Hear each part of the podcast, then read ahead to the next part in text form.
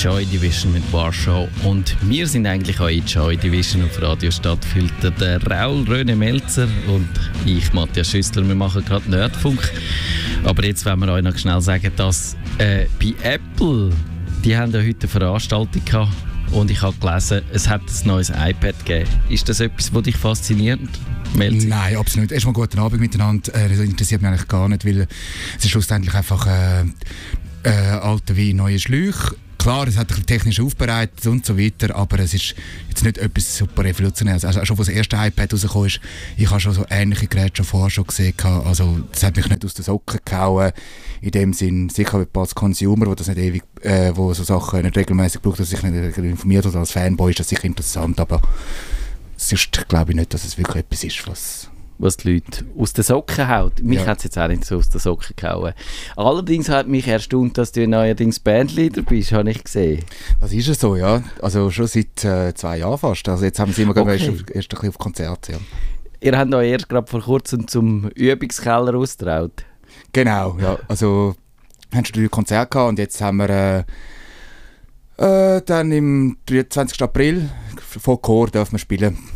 Okay total verdichtet Richtig. ich, hätte, ich hätte jetzt, wenn ich das äh, früher gemerkt hätte, hätte mir jetzt eine Spezialsendung gemacht über Komprimierung, WinZip und äh, WinRAR und TAR und so. Weil das wäre auch... Ja, oder auch Vorbis, wo gerade das Soundpaket ist, also ein komprimiertes Sound. File ist. Genau, du weißt jetzt, wie man, wie man Dateien verdichtet oder wenn man, ja, genau, wenn man den Kopf verdichtet. Vielleicht. Ich, es ist eigentlich daraus rausgekommen, als Dichter weißt, äh, Dichter als äh, Literat. Ach so, verstehe ich. Du dir völlig unrecht. Ich habe gedacht, es geht nur um Alkohol. Natürlich mit Anspielung auf Alkohol. Ach so, doch. Wie Schiller okay. hat gerne getrunken. Der Schill, ja, das stimmt. Ja, ja, genau. Aber äh, wir machen heute, in 15 Sekunden geht es los, Kummerbox live, wie immer, jeden letzten Dienstag im Monat. Es sind jenste Fragen eingekommen und darum würde ich sagen, tun wir das Vorgeplänkel dann kurz halten und machen richtig ernsthaft äh, Betreuung von unserer Hörerschaft jetzt. Also wir verdichten das Programm. Genau. Nerdfunk. Herzlich willkommen zum Nerd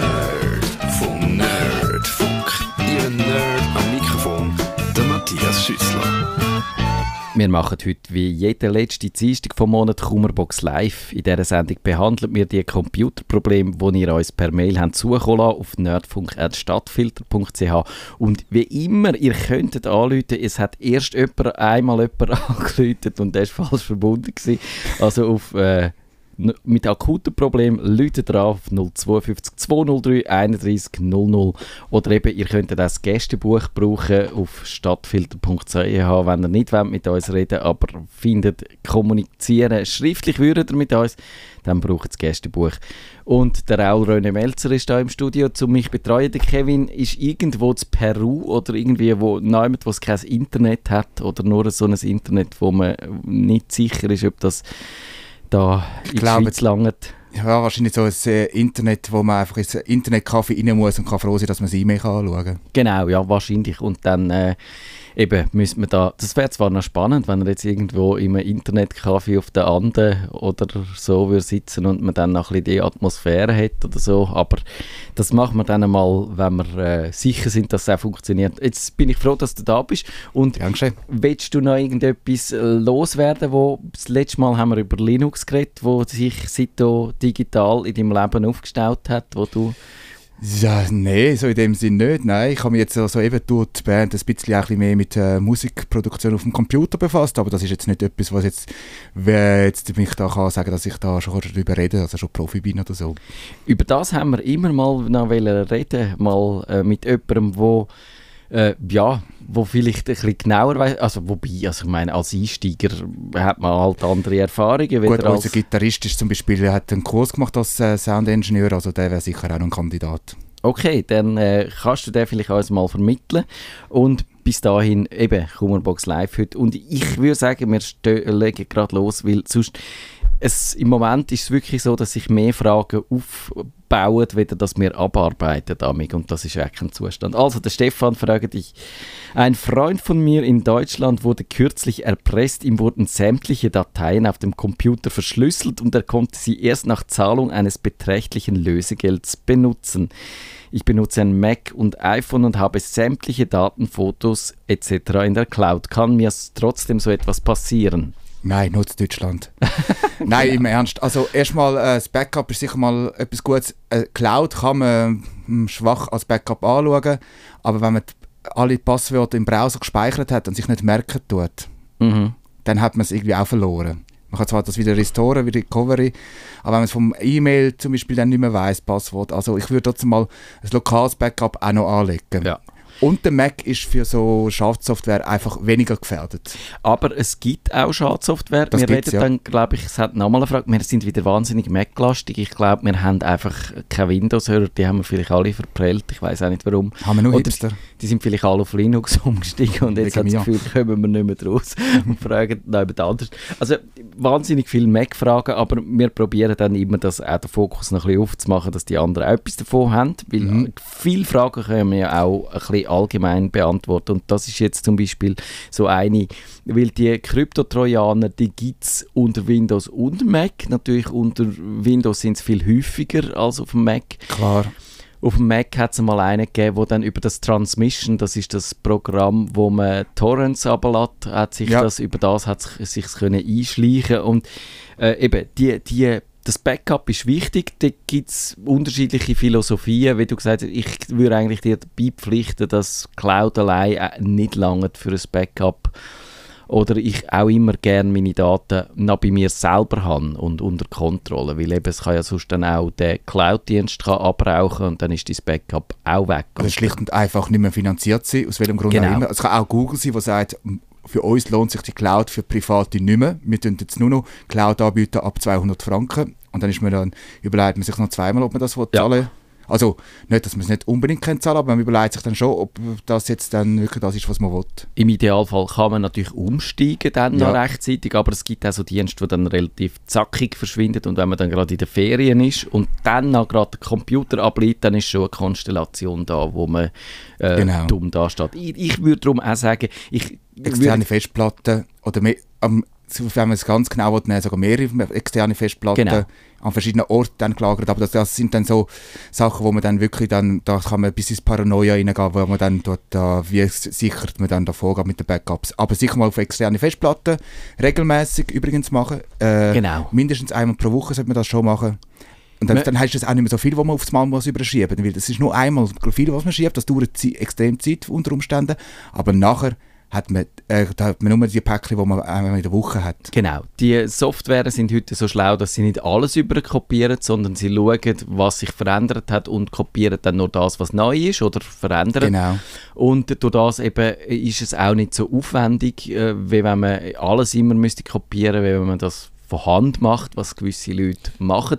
Wenn du einen kleinen Dokumentenordner hast mit einer USB 3 Festplatte und eben, auch wenn das 10'000 Word-Dateien sind, kannst du die schnell überschieben, aber wenn du noch Videos und so Sachen hast, dann dauert es halt ein bisschen. Genau. Und dort gibt es die Time Machine auf dem Mac, äh, wo das automatisch sichert auf externe Festplatten.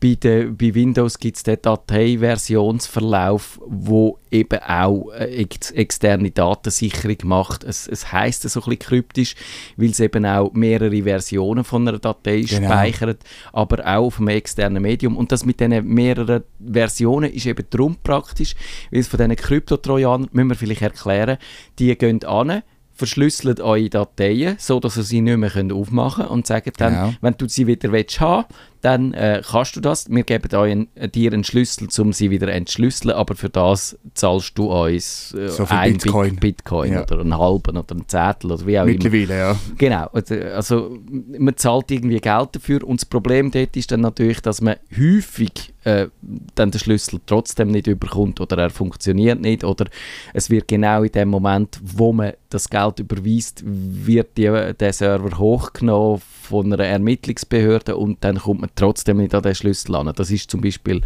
einigen schon passiert. Darum ist die Empfehlung eigentlich nicht zu zahlen. Es gibt alle, Nein, also man tut sie eigentlich auch unterstützen und auch Genau. bestärken, was sie machen.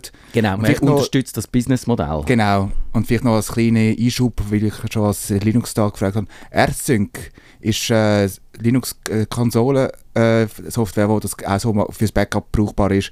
Das kann man auch übrigens für Windows und Mac brauchen. Das wäre vielleicht jemand, wenn jemand will sagen ich will da meine totale Kontrolle haben, was da läuft, dann kann man sich aus sein eigenes Shell-Skript schreiben. Aber so nebenzu. Genau, das ist durchaus eine gute Variante. Dann kann man es natürlich so steuern, wie man, wie man gerne will, was sichern und so. Aber äh, ja, Das, ist aber auch wirklich vorgeschritten. ja. Mhm.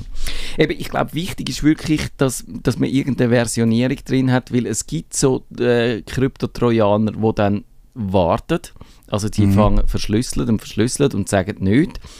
Weil sie, sie überlegen sich, ja, der Clou ist dann, dann äh, die verschlüsselten Dateien wandern dann schon ins Backup ein, sind gesichert und wenn dann der probiert und sagt, ah, ich habe ja ein Backup, ich kann die Daten wieder Genau. zurückspielen, dann kommen wieder die verschlüsselten Daten zurück und bist gleich weit wie vorher. Und darum dort, äh, ist das Revolver-Prinzip, wenn ich dem, wenn ich dem würde sagen, also wenn Genau. du mehrere Festplatten hast, die du umrotierst und dann die Festplatten nur fürs Backup ankommen, dann hast du vielleicht zwei, mindestens zwei, dass immer eine außer Haut hast. Genau. Die nimmst dann, ich mache das zum Beispiel so mit meinen Dateien, weil ich habe viel Video, ich habe viel Audio, das ist einfach wahnsinnig groß für andere Methoden übers Netz oder so. Genau. Also es lohnt sich zum Beispiel dann, äh, dann bei den, seinen Eltern oder bei einem guten Freund oder ich so. habe jetzt einen im Büro. oder immer. im Büro, Ja. genau, einfach äh, räumlich trennt. Genau. Die Idee dort natürlich, wenn das Haus abbrennt und du hast Backup-Festplatte neben dem Kompi, dann brennt alles ab und dann bist du trotzdem wieder gleich weit wie vorher. Genau. Oder eben, wenn du ausgeraubt wirst oder so. Darum die räumliche Trennung, Offsite-Backup ist wichtig, würde ich meinen. Und generell, also ich, ich predige immer wieder das Backup. Ich glaube, das ist wirklich die Maßnahme, wo man einfach nicht drum herumkommt. Ja, auch wenn man irgendwie äh, irgendetwas am Computer macht und irgendwie der abbraucht oder irgendwie ein Blöd selber Ja. Blödsinn macht, auch nicht das aus äh, bösem Willen, sondern einfach das passiert. Ist mir auch übrigens letztes Jahr schon ein paar Mal passiert, auch unter Linux, aber ich bin auch so ein bisschen am Basteln, was das angeht. Mir ist es auch schon passiert. Ich habe auch schon Daten müssen zurückholen aus vom Backup. Ich habe, glaube ich, nie wirklich etwas verloren, wo nicht noch irgendwo auf einem Backup drauf gewesen wäre. Genau. Aber ich habe es schon gemerkt, auch erst nachdem ich synchronisiere so, nachdem äh, Sachen schon auf auf dem äh, Backup auch weg sind und der Datenversionsverlauf von Windows, wo ich, wo, hat mir also auch wirklich schon genützt. Ich habe dann irgendwie, der hat zehn Versionen Ja. äh, aufbewahrt und neun davon sind wirklich schon kaputt gewesen. Das ist ein, ein, ein spezieller Fall gewesen, wo ich jetzt nicht im Detail muss erklären, wie das passiert ist, aber es ist wirklich so gewesen, dass durch äh, eine automatische Änderung, die ich an Dokument gemacht habe, batchmäßig, also im größeren Stil, sind gewisse Dateien, bei den allermeisten hat es funktioniert und gewisse Dateien sind durch das kaputt gegangen. Und das Ja. habe ich erst nach Monaten gemerkt. Und die sind natürlich inzwischen dann mehrfach gesichert worden schon wieder, aber in dem Versionsverlauf hat es noch eine alte äh, gute Version von dieser Datei gehabt und ich konnte die können zurückholen und die, die wären sonst unwiederbringlich verloren Das gewesen. glaube ich dir sofort, aber ich würde jetzt auch nicht eben zu fest auf das vertrauen. Da bin ich jetzt persönlich, wo mehr auf das Revolver-System, das heißt mit rotierenden, also mit äh, mehreren Festplatten, wo man halt Ja. rotiert, bin ich einfach mehr ein Fan. Aber das kommt auch, wie ich das halt auch professionell entsprechend so ja, ja, anwende. Aber das ist, ja. Ja. Und wenn wir doch bei dem Thema sind, würde ich gerade sagen, ziehen wir die Frage noch von Bülent vor und der sagt, ich habe eine Frage an Sie, soll ich meinen iMac und Mac Pro ein Antivirenprogramm installieren? Ich höre immer wieder, dass das für OS X nicht nötig ist oder OS X, wenn man sagt. Falls ja, welche Produkte würden Sie in Betracht ziehen, beziehungsweise was würden Sie mir empf empfehlen? Am meisten Sorgen mache ich mir wegen dem E-Banking. Ja, also erstmal beim E-Banking will ich schauen, dass man einen aktuellen Browser hat. Ja. Das ist mal das Wichtigste. Auch nicht irgendwelche obskure Plugins für den Browser brauchen. Das ist auch noch etwas. Dann würde ich, äh, gut, es gibt ein paar ba äh, Banken, die sagen, äh, wir haben da spezielle Software, es ist ja sicher, weil speziell von uns die Software ist, wo man jetzt da bei uns E-Banking machen kann, aber meistens ist es nichts anderes als ein Browser, der einfach entsprechend äh, angepasst ist für die Bank. Haben wir dann auch noch gerade eine Frage dazu? Ja, und dann haben und da für, den Mac, also allgemein, jegliche Software, die man installiert, ist eigentlich ein, Sch- ein Schwachpunkt, wenn man so Genau. Und der Mac ist äh, vom Prinzip her, wie er aufgebaut ist, äh, nicht so wie Windows aufgebaut, sondern er ist äh, Unix-ähnlich aufgebaut. BSD sagt man dem, was, was auf das es aufbaut, äh, auf dem System. Und das ist äh, so gut wie möglich äh, virensicher, also eben ganz sicher ist nichts, aber äh, und es gibt einfach äh, nicht viel, was auch im Umlauf ist von Mac-Viren. Ja, das ist auch das, was ich sage. Ich, es ist ein bisschen, glaube ich, eine persönliche Frage. Ich habe jetzt zum Beispiel auf meinem Mac keine Antivirensoftware, weil ich habe die, meine wirkliche Datenhaltung habe ich auf meinem Windows-PC und alles, was fertig ist an meinen Videos, ich brauche den hauptsächlich für meine Videos, schiebe ich dann vom Mac auf Windows und dort muss er gesichert werden. Also zur Not könnte ich einfach den Mac neu aufsetzen, wenn dort irgendetwas würde ist aber ein spezieller Fall. Er Genau. wird wahrscheinlich nur ein Mac Das- haben und das iPhone und dann, Hast du absolut recht. Ja. und dann ist das natürlich der essentiell, oder? Und äh, wenn man irgendwie den Verdacht hat, das ist etwas, würde ich mal irgendwie ein, äh, von einem bekannten Hersteller ein Antivirus nehmen, durchlaufen lassen. Wenn nichts gefunden wird, umso besser. Dann unter Umständen sogar wieder deinstallieren. Genau. Dort gibt es also Programme, zum Beispiel jetzt das Clem AVX. Das, ist sogar Open Source. das ist Open Source Lösung, die es auch für den Mac gibt. Ich glaube, die hat keine Echtzeitüberwachung. Nein, man ich- muss vorher Hands anstoßen. Genau. Das hat aber den Vorteil, dass äh, sie dann auch keine Performance schluckt, was ja bei den äh, Virenscannern sonst häufig der Fall ist.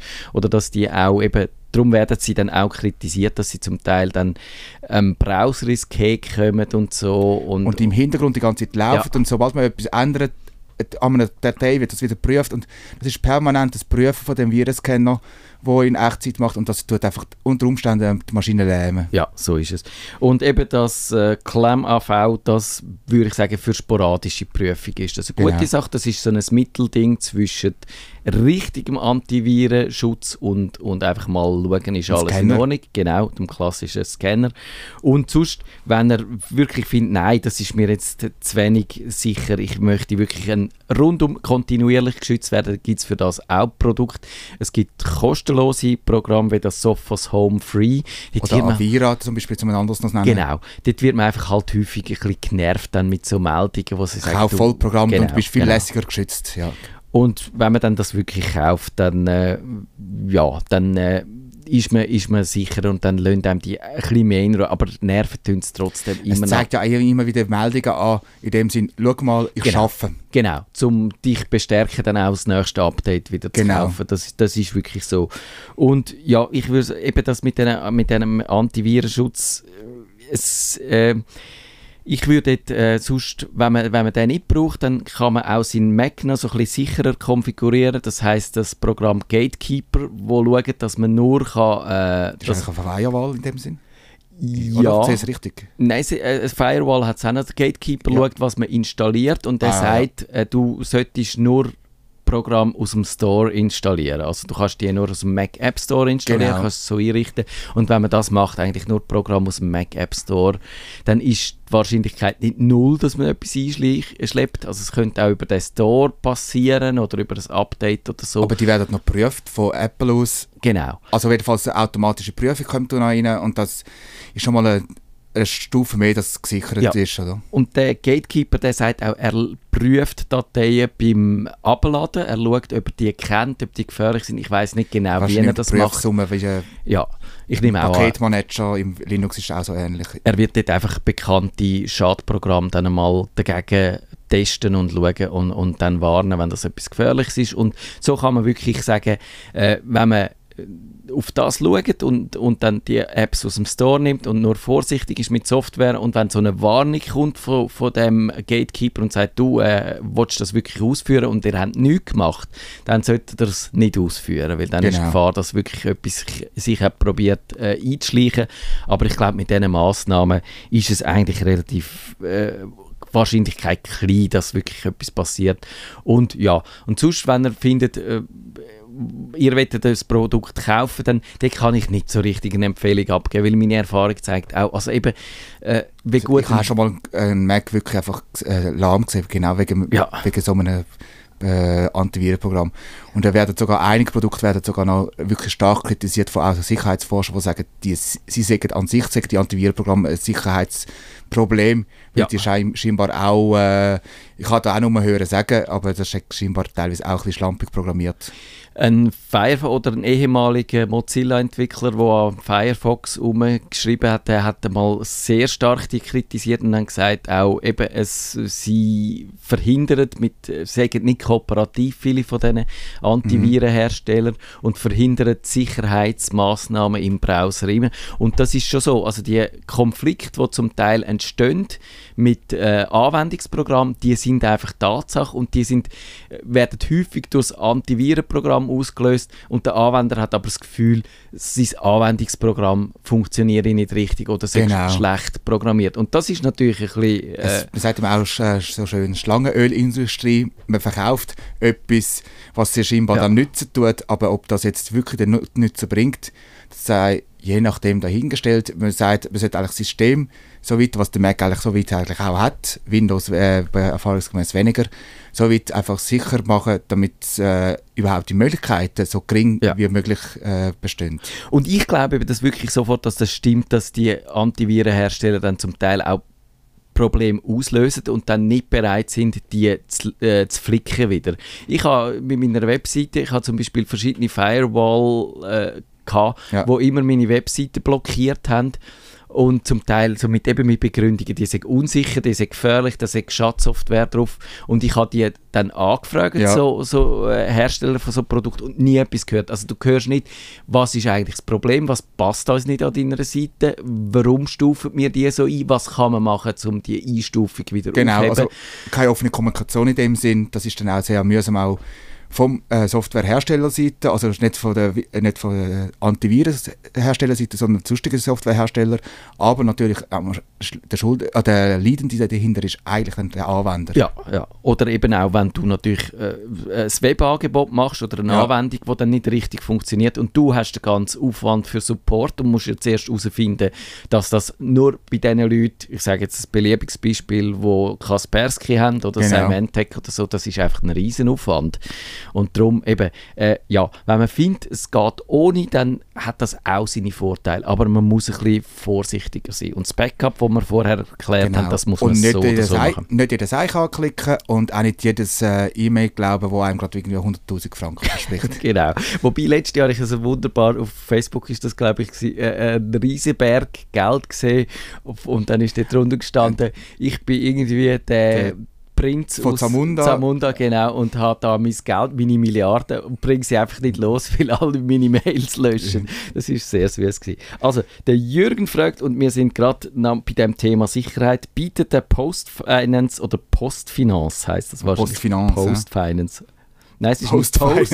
Es ist nicht nach den Finanzen, sondern im Idealfall während der Finanzen. Genau. Also der, der geile Browser, ich stelle mir den geil vor, der Secure-Browser tatsächlich deutlich bessere Sicherheit oder handelt es sich eher um großzügige Marketingversprechen? Für mich als nur Durchschnittsuser und Kenner hört sich gehärteter Internetbrowser, Programm benötigt keine Adminrechte, ändert nichts an der Computerkonfiguration gut an. Aber ist das auch wirklich so und bringt es höhere Sicherheit? Selbstverständlich führe ich auf meinem Windows 10 PC regelmäßig Updates aus, Norton Internet Security ist installiert und so weiter. Also das tönt mal schon mal gut, dass äh, wenigstens Antivirus auf dem Windows hat, weil dort ist es leider schon ein bisschen nötig und dass es auch regelmäßig Updates ausführt. Wobei das Windows 10 hat der Def Defender drin und ich finde den eigentlich okay. Genau, das wird, glaube ich, auch wirklich auch ausreichen. Aber äh, man muss ja nicht halt ja alles, äh, nicht alles kritisieren. Was ich wollte sagen, gehärteter äh, Webbrowser, ich nehme an, die haben wahrscheinlich einen Open Source Webbrowser genommen und den entsprechend optisch angepasst, damit das äh, und damit nur eine Adresse, wo man hat, also nur einen Weg, wo man hat, zur Postfinanz Ja. hat. Und dann ist das, Entschuldigung, das ist für mich auch wieder so Schlangenöl Ja, weil ein aktueller Browser, der wirklich up-to-date ist, wo nur die Plugins drin hat, wo man auch wirklich kann vertrauen kann, wo andere auch sagen, das ist in Ordnung, dann ist, und da- das ist viel sicherer, weil so ein Postfinanz-Webbrowser, der wird nicht so schnell updated wie ein, wie ein Firefox oder von mir aus auch ein Edge, von mir aus auch ein Safari, oder was auch immer, Ja, oder? ja. Das ist genau auch meine Kritik an dem. Und es steht, ich habe angeschaut, was der kann. Er gibt nur gewisse äh, Webseiten, kann er ansteuern, nämlich die, die freigegeben sind von der Postfinanz. Und das ist natürlich auch auf eine Art ein, Unsinn, weil ein, ein speziell sicherer Browser nicht du auch sicher. dann brauchen, gerade für die gefährlichen Seiten würdest du dann den speziell sicheren Browser nehmen und, und nicht für die anderen. Für die, für die harmlosen Seiten kannst du auch die anderen. Gut, Man redet da auch so gern von Security by Obscurity. ja, ja, genau. Also man sagt einfach, äh, äh, ja, man zeigt dir jetzt nicht genau, wie es funktioniert. Es ist eben so und so und, und ey, es ist sicher, und weil der andere nicht kann sehen, was ich da gemacht habe, dann kann er sicher nicht herausfinden, obwohl das ein Blödsinn ist. Man kann mit Re-Engineering, also sprich, wenn man das äh, Retour verfolgt, alles genau anschauen, es gibt da Spezialisten dazu, äh, deassemblen und so weiter und dann kann man das wieder äh, anschauen, Mhm. was da gemacht worden ist. Also man muss nicht meinen, es ist einfach, weil man als Anwender nicht hinter der Oberfläche sieht, dass jemand anderes das nicht kann. Ja, genau, das ist absolut so. Und ich glaube, die Idee ist nicht per se verkehrt, fürs äh, Online-Banking einen separaten Browser zu benutzen. Das kann aber irgendeiner sein. Und das, wie du richtig gesagt hast, ist sinnvollerweise einer, der sehr schnell und sehr zügig aktualisiert wird, wenn eine Sicherheitslücke auftaucht. Und das sind nach meiner Meinung momentan Firefox und Chrome. Genau, das sind die Standardbrowser Ja. eigentlich. Und wenn man wirklich wette, einen, einen speziell sicheren Browser äh, benutzen, dann habe ich einmal einen vorgestellt. Der funktioniert so, dass das äh, Linux-Version vom Firefox oder vom Chrome ist. Man kann wählen, welche.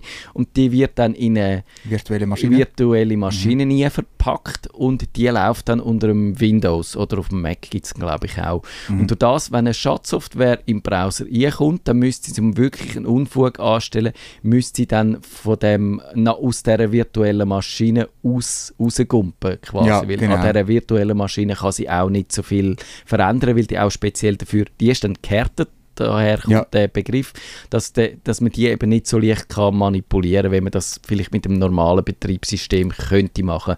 Und das wäre eine gute Lösung. Das Video, äh, wo ich erkläre, wenn man es Hochladen von Dateien in diesem Browser ist dann ein bisschen umständlicher als im normalen Browser, aber das erkläre ich, wie das geht. Das heißt, der sicherste Browser der Welt, den kann man brauchen, aber ich würde jetzt, ich brauche immer noch die normalen Browser und Ich glaube, das ist eher für jemanden, der auf Sicherheit dort forschen, wo etwas nachgeht. Äh, oh, ich weiß, dass gewisse Seiten unsicher ist, tut mal schauen, wie unsicher die wirklich sind. Für so Sachen ist es sicher gut möglich. Aber privat, wenn man da nicht wirklich äh, wild rumklicken tut und ein bisschen bedacht surfen tut im Internet, sollte eigentlich ein normaler, aber aktueller Browser langen. Genau. Und jetzt haben wir noch eine Frage in dieser Sicherheitssendung. Ich glaube, es hat sich jetzt da Sicherheit ein bisschen herauskristallisiert. Es ist eine wahnsinnig ja. Lange Frage. Ich versuche die ganz kurz zu machen, indem ich es ein bisschen zusammenfasse. Dani Luis hat, Danne Luis hat gesagt, ihren Internetanbieter hat sie gewarnt, sie hätte ein äh, Virus in ihrem Netzwerk hinein, Mirai, und das ist eben das Interessante an dem Virus ist, dass das dann nicht normale Computer befällt, sondern Gerät vom Internet der Dinge.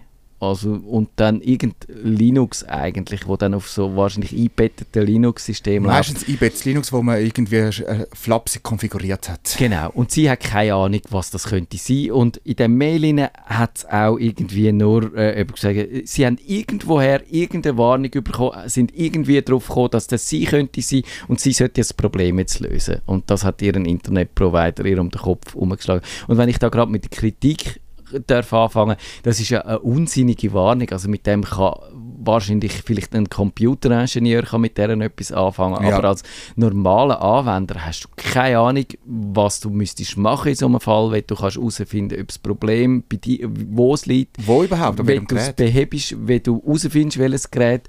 Und es könnte auch von mir aus gesehen, so vage wie das geschrieben ist, dass sie von irgendwoher eine Warnung bekommen haben, könnte das auch irgendwie eine falsche Zuordnung sein. Oder also, Oder es gibt äh, äh, ihres äh, HiFi-Anlage, so, wie sie dort schreibt, wo scheinbar äh, an- ans Internet angeschlossen werden kann. Da kann einfach sein, dass es einfach regelmäßig äh, zum Hersteller äh, Ja. Daten holt, also äh, auch Updates holt oder Daten holt, dass der Hersteller weiß, wie viel von meiner Geräte werden überhaupt benutzt aktuell. ja. Und, das, und das, wenn es dann immer Datenverkehr hat, dann findet man so, oh, da kommt jetzt von etwas mal immer recht viel. Das ist sicher irgendwie etwas Schlimmes, aber das muss nicht unbedingt etwas Schlimmes sein. Ja. Und ohne wirklich äh, äh, Netzwerkanalyse äh, und auch, ohne auch keinen Ausdruck von der Netzwerkanalyse, also sprich Ausdruck äh, kann auf dem Bildschirm sein, aber dass man einfach kann- man nicht sagen, ja, gefährlich, nicht gefährlich, was macht es überhaupt, was für Daten und Ja. so weiter. Genau, also eben, man kann, was kann man machen? Man kann schauen, ob man irgendein Gerät vergessen hat, zum Beispiel einen Drucker, das Genau. sind häufig so Geräte, die auch so äh, eingebettete Systeme haben, die dann allenfalls auch können befallen werden Kameras gibt es, sie hat jetzt an die Stereoanlage gedacht. Eben, wenn man da... Es kann sogar ein Feuerwehrmelder sein, wo äh, per WLAN So ist kann. es, Es, gibt ja. sogar mittlerweile Geräte, die sogar schaffen, automatisch mit dem Heim-WLAN zu verbinden. Genau, das ist das Internet der Dinge und das ist halt eben wirklich dort auch das Problem, dass da Fehlerbehebung schwierig wird. Und wenn Sie jetzt könnten zu ihr sagen, zum Beispiel im Moment sehen wir das Problem, dann können Sie ein Gerät nach dem anderen abschalten, wo in Frage kommt oder eben mal, mal alles durchbooten und schauen, äh, ob sich dann etwas ändert. Äh, Ist jetzt, eben, wenn du kannst sagen, jetzt sehen wir den verdächtigen Verkehr und jetzt Ja. sehen wir ihn nicht, dann kannst du es schon ein bisschen auf ein Gerät eingrenzen. Und sonst, ja, du willst ja eigentlich auch nicht einfach deine Stereoanlage ersetzen auf Verdacht hin, oder? Also Nein. Das, das und, ist, äh, und da nützt leider auch kein Antiviren-Software auf seinem eigenen PC, weil es ist im Netzwerk und nicht auf dem eigenen PC drauf. Das heißt, wir müssen wirklich das äh, nachgehen. Es gibt absolut auch Viren oder sprich auch Trojaner oder wie auch immer, die auch auf äh, Internet der Dinge Ja, äh, Geräte das laufen. Das, das, das- ist, äh, wird auch regelmäßig genutzt, weil man da weniger kontrollierbar ist. Aber eigentlich sind da die Hersteller von der äh, Hardware und Software eigentlich in der Bringschuld, weil, man weil die, die, also es ist teilweise wirklich flapsig und einfach äh, schlampig, entschuldige den Ausdruck, aber wirklich einfach lausig äh, konfiguriert. Man kann äh, Linux gut äh, virenfrei ko- äh, konfigurieren, sodass er wie gehärtet ist, so wie man es schön sagt, aber das sind die meistens nicht. Das haben zum Beispiel so, äh, das Admin-Passwort als Admin und solche Sachen. Genau. Das ist häufig, sind dann die einfach die Geräte, die Internet der Dinge Geräte wirklich unsicher äh, ausgeliefert, weil man halt, man spart überall und dann äh, treten die Probleme aus. Noch ganz schnell zwei Sachen, die man von mir aus gesehen kann machen. Man kann probieren, mit einem Netzwerkscanner herauszufinden, was für Geräte sieht der in Genau. dem Netz rein. und dann stoßt man vielleicht auf eins, wo man übersehen hat. Wie üblich dann in unseren Shownotes die Links dazu, wie man, wie man auch äh, so einen Netzwerkscanner braucht, was für Produkte es gibt für die verschiedenen Betriebssysteme und vielleicht hat der Router auch noch irgendeine Protokollfunktion oder irgendeine Funktion, die zeigt, was für offene Verbindungen sind da, was für Geräte kommunizieren und dort sieht man vielleicht Sachen, äh, wo, wo äh, nicht so sauber laufen und wenn man wirklich gar nichts findet, dann müsste man vielleicht überprüfen, ob einfach das WLAN offen ist und irgendjemand das missbraucht, das WLAN, also der äh, Internetzugang. Dort einfach die... Und das Letzte ist wahrscheinlich der Provider mal wirklich mal finden, so, bringen wir mal die Protokolle an, beweisen wir jetzt das, anstatt nur einfach eine Behauptung zu geben. Aber das würde ich erst ganz am Schluss machen, wenn man gar nicht findet. Genau. Und jetzt sind wir am Schluss von dieser Sendung. Wir haben schon fünf Sekunden überzogen, darum Jesus. machen wir ganz schnell äh, fertig. In einer Woche geht es wahrscheinlich nochmal um Viren. Der Kevin und ich haben eine Sendung über Viren vor. Das ist noch halb sicher, aber falls ja, können wir das grad, ist das gerade eine gute Einstimmung gewesen. Und ich sage mir Raul René Melzer ganz herzlichen Dank, dass er da war. Bitte gern geschehen. Ade. Tschüss miteinander. Nerdfunk. Wenn ihr den Nerdfunk zu wenig nerdig war. Reklamieren Sie uns nicht. Funk.net